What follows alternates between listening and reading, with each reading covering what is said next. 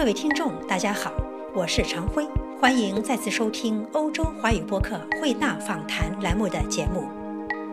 天地有大美而不言，物与我们是平等者。与其说我们是创造者，不如说我们是发现者、代言人。我们通过一种形式连接了物与我之间的关系。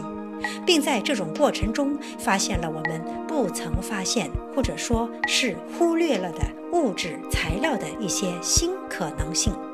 如果我们能挖掘出所用材料之美，和它们平等对话，找寻出它们的灵智奇巧之处，那可以说是与自然和谐的表现，是一种至高境界。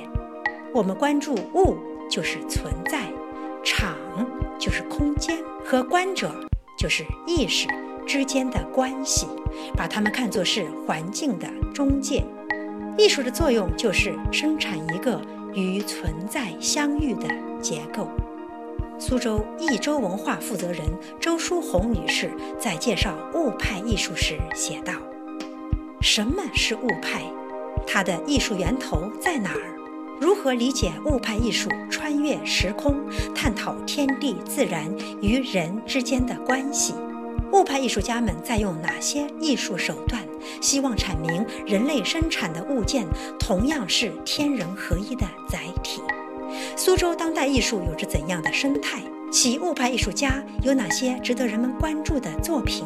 周淑红女士认为，她与她住过的旅馆里那些陌生的床发生了怎样的关系？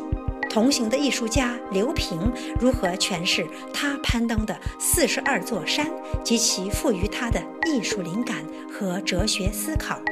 另一位艺术家徐浩为何希望通过艺术创作展示以水熊虫基因与人的基因结合，可以创造出超人般适合各种环境的水熊人？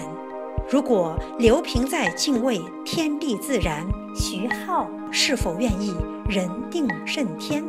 请听欧洲华语播客日前对在维也纳丝路文化沙龙办展的几位苏州物派艺术家的访谈。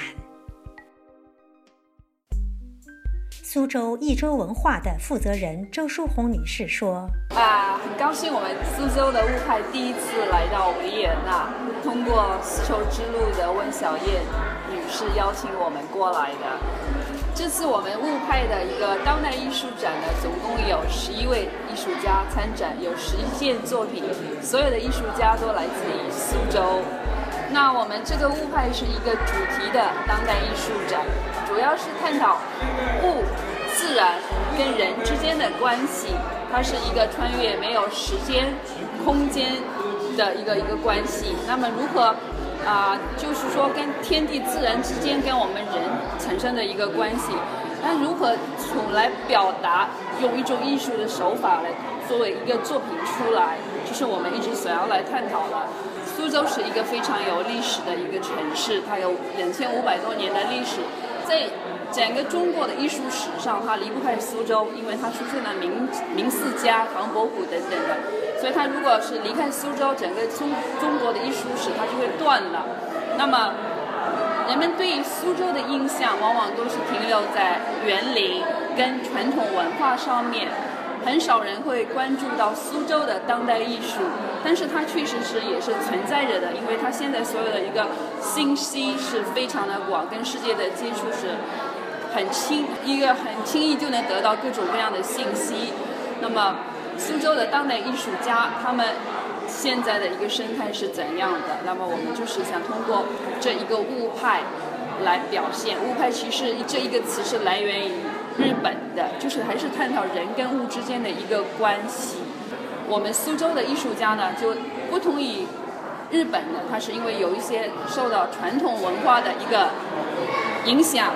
所以你在看到我们整个物派中间的作品中间，你会看到有很多的中国的符号，有苏州的符号进来在里面。比如说我们的一个水墨做成的一个茶盘，还有宣纸，把它揉碎了纸浆，重新再造一张纸出来，然后在上面用一个传统的水墨去做。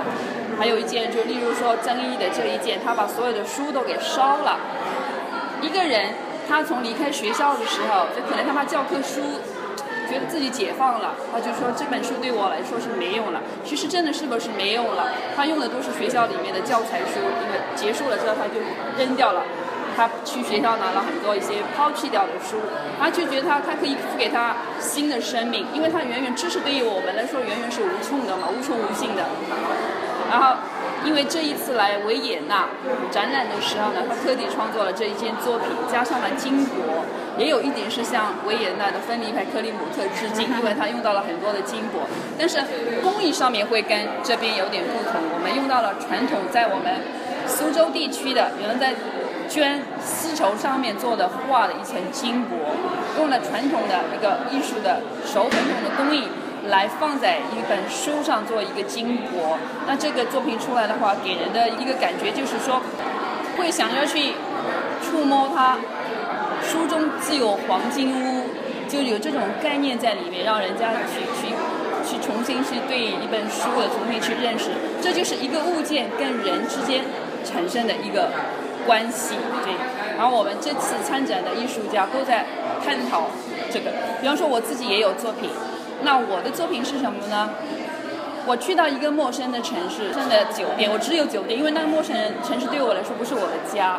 我有一个习惯，所有我住过的酒店，第一打开房门我会拍一张床的照片，因为这张床对于我来说就像一个陌生人，我跟他没有任何关系，但是他是跟我最亲密的。因为晚上我会可能就是赤裸的面对他，我躺在床上的。那么。说每到一个世界各地的城市，每到一家酒店，我都会拍下来。我把这个作品的名字就叫做英中文叫期，英文叫 stay，就是很短暂的停留在这个地方。但是这个地方跟我发生了关系，这张床跟我发生了关系。可是它不是我的家，但我必须就很亲密的跟他去接触。对，而类似于这样的作品，其实还有很多很多。因为我们在苏州做过这个次展览的时候，作品还要更加多。因为来到这边的话，由于运输啊等等其他方面的话，我们就精简了一点，对。但是我还是非常的感谢，让苏州的艺术家带出来，跟呃奥地利的艺术家，然后周围博物馆看一下，然后回去的时候激发他们一些创作的灵感，非常高兴能够。得到维也纳丝绸之路温小燕女士的邀请，谢谢。我还有个问题哈，刚才您讲到这个人和物之间关系呢，谈到了天人合一的理念，对对对。但是这些物件是人类创造出的一些产品，一些物质，它并不是山和水。花或者石，对吗？那么从这个意义上来说，其实你们谈到的这个人和物之间的关系，是人和人之间的关系，因为那些物体是人创造出来的，和大自然不是没有太多的关联吗？但是所有的作品都来源于大自然，我们的纸来源于木头，等于说天地。自然中间的所有的一个材料，它都可以激发我们创作的一个灵感。尽管我们人类就是创造了一个物质，物质都是有人创造出来，用手去创造的嘛。但我们怎么样来创造这个物质，其实是跟环境、跟天地之间是有很大关系的。比方说，我们会有一些像我们做一个茶盘上面的一个啊，在把纸浆给它。用水泡开来的，然后再涂在上面，它就会受到气候的影响。它太潮湿了也不行，太干了也不行。争议的这个金箔上金箔也是一样的，所以它跟气候有关系。你能说它跟自然没有关系？它还是有关系的。有道理，有开窍之感，的确是祝贺你们哈！谢谢。也希望你们回国之后能够有更多的、更好的发现，能够在物和人之间寻求到更多的默契。谢谢，我希望每个人都是要重新看、关注一下身边很细小、很细小的物件，都会激发我们创作的灵感。谢谢，很高兴，谢谢，谢谢。用多媒体方式展示他攀登四十二座山峰感受的艺术家刘平说：“我这次来了就带了一本书，呃，和一个 iPad 放了一些视频，一些我登山的视频。这个作品啊，我是今年啊，呃，一个计划的一部分。就是我的计划是要今年登四十二座山峰。那这个山峰四十二座山峰其实是一个，呃，我自己一个，我今年四十二岁的一个。”感受而已。然后这个作品呢，就是说，呃，我有很多呃呃小的方案，这是一个大的一个四十二峰的计划。但是其中有一些计划，就是我登山的途中不断的有一些想法呀，或者是一些认知，但是呢。通过一些方案可以慢慢的完善，它跟我过去的工作啊有一定区别。我比如说你画一张画，它局限于在画布之间的话，这个其实有更大的一个空间，我走出房间的那种感觉。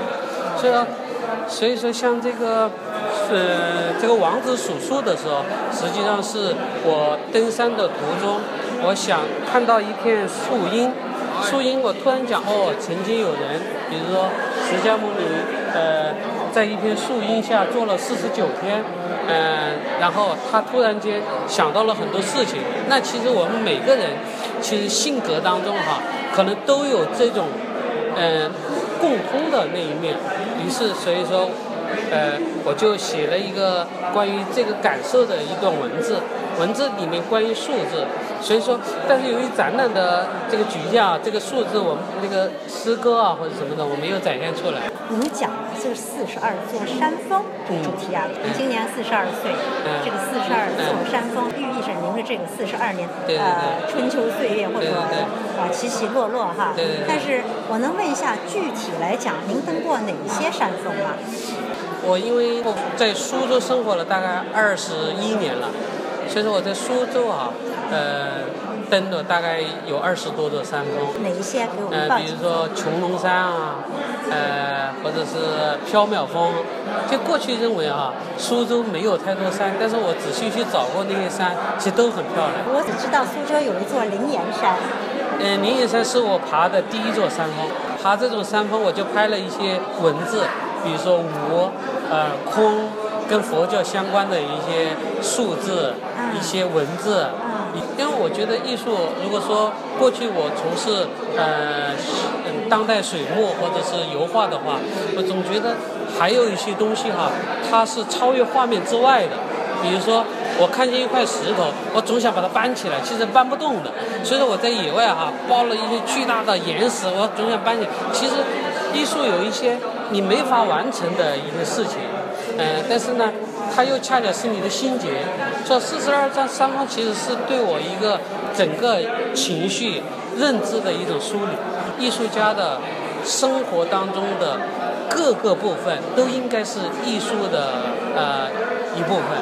那么，当代艺术的各种媒介来看的话，你是尽量搜集各种可能做媒介的手法，来一切可能来达到你的艺术目的。对生活本身来说，就是涵盖面太广了，韩国人。比如我我这张照片啊，比如我回到呃我老家，因为我您的老家是呃四川，然后长期我小时候住在山上，那么我数字的时候，我做数字的时候，我就在山上啊摆了一个铃，一个松果，其实它就是表达了我对当时的这种感觉。您希望通过艺术传达的，它是您的生活和您的理念，是吗？对，生活。您的精神家园。生活，因为艺术不应该成为一种局限。它不应该跟生活分开来，是吗？对对，不应该，不应该。不应该高于生活吗？我觉得艺术没有没办法高于生活。说得好。没办法高于生活。谢谢您。希望用水熊虫的基因和人的基因相结合，而创造出像超人一般的水熊人的艺术家徐浩说：“这是一只微生物，呃，它名叫水熊，呃，它能在各种恶劣的环境下生存，比如说高温啊，或者是低温，甚至在真空真空环境下，在太空。”或者是那种高辐射的地方，它都能生存。啊，然后，就对，它这种生存能力非常强。然后就想着把它的把它的基因提取出来，然后呃用各种方法呃把它的基因提取出来，跟人类的的基因相混合，然后制造了一个就是。新的生物，叫做呃水熊人。水熊人。呃，What bear person？啊哈，水熊人，bear person。对。它有什么特征？啊，它就跟水熊一样，就是整个大环境。也就是说，不管冷热，甚至真空，它都能生存，是不是？对对对，就是啊，这是你的一个艺术的臆想的一个一个水熊人 image，是不是？对对完全是您的艺术创作。对对那么微生物它是实在存在的吗？对，实实在存在在地球上的，啊，大概是一微米至五五微米。是的。你为什么想到做这么一个水熊人？对你希望通过它实现您怎样的艺术理念，或者说对对生活或者对大自然的一种追求呢？嗯，就是这个想法，呃，很很自然的，就是呃接触到的东西，比如说呃比较喜欢像昆虫啊，喜欢生物啊，喜欢看生物学的书啊，然后然后我比较喜欢看那个科幻电影啊。有一天就看到这个水熊水熊虫，然后我就对它很有兴趣，就开始研究，然后发现它这么呃。强大，对对对，这么有适应性。对对对，啊就想现在中国的环境，突然想把它们结合出来，然后就是产生一个有强大适应性的人类。啊，对，将来对是不是这样？人类甚至可以和大自然抗衡呢？对对啊，有这样的想法是吗？对对，好的，我我想象中的水熊人。有那么几个特质，就是它的背部有五块背板，然后上面有气孔，各个背板之间就存在可收缩性的这个弹性皮肤，呃，就是目前已知的这个背甲在隐身状态下面可以对水熊人进行保护。啊，这个隐身状态是什么意思啊？哦，就是水熊有一种能力。就水熊虫有一种能力，叫做隐身，就像，就像呃，环境突然变得恶劣了，啊，然后它就会停止它的那个循环，啊。循环，啊好好。对嗯，然后它呃就是进把会把身体裹成一个像桶状的啊。一个球状，嗯，然后对。这种这种状态叫隐身状态。隐身状态好，就相当于生命体特征都消失了，啊但它还活着。对，其实它但它还活着，就像隐身一样。啊，隐身嘛，那个它的嘴巴呢也是像水熊一样，就是圆的，呃、嘴唇嘴唇圆圆圆，对，又又厚又大，嗯。然后呃有很强的延展性，嗯。整张嘴完全张开，可达面部那个面积的三分之一，嗯，然后嘴唇可以完全把那个嘴巴包住。哦，把嘴巴嘴唇可以把整个嘴巴包住，对，因为它的啊嘴巴是圆的嘛，然后它的牙齿是就是像我们正常人的牙齿就是上排牙和下排牙对，它的是它还有左排牙和右排牙，然后 对。对，上排牙和下排牙可以就是上下运动，然后左排牙呃啊，和右排牙就是可以左右。好对，嗯，它的皮肤怎么样？哦，呃，它的皮肤就上面有各种那个细小的鳞甲分布在上面，嗯，然后这种鳞甲也可以在它进行隐身状态的情况下对它进行保护。除此之外，它还有一些什么触角吗？能够保护自己的，或对者说操控环境的？对，我想目前它那个触角，呃，只知道它，呃，具有强大的感觉功能。啊，感觉功能。除此之外还不了解。对对对对，然后背部呢，在它背部跟背板上还有未知的条状物，也未知是条状对啊，，也是具有这个感觉功能。这个就是说，从水熊虫和人之间的这种结合，这些特质，完全是你艺术臆想，还是说经过一些科学的分析？啊、在制造这个水熊人的过程中是一个科学的分析，是吗？然后，然后这个水熊人制造出来以后，它的所有的特性、所有的功能都是我所臆想的，啊，因为没有这样的实在的一个。很特别对谢。谢好，谢谢谢你。无论是陌生的床，还是四十二座峰，或者是水熊人，他们都代表着当今苏州物派艺术家们的独特理念。祝福他们，相信他们在未来会寻求到人与天地自然间更加和谐的对话。各位听众，今天的节目到此结束，感谢收听，我们下次再会。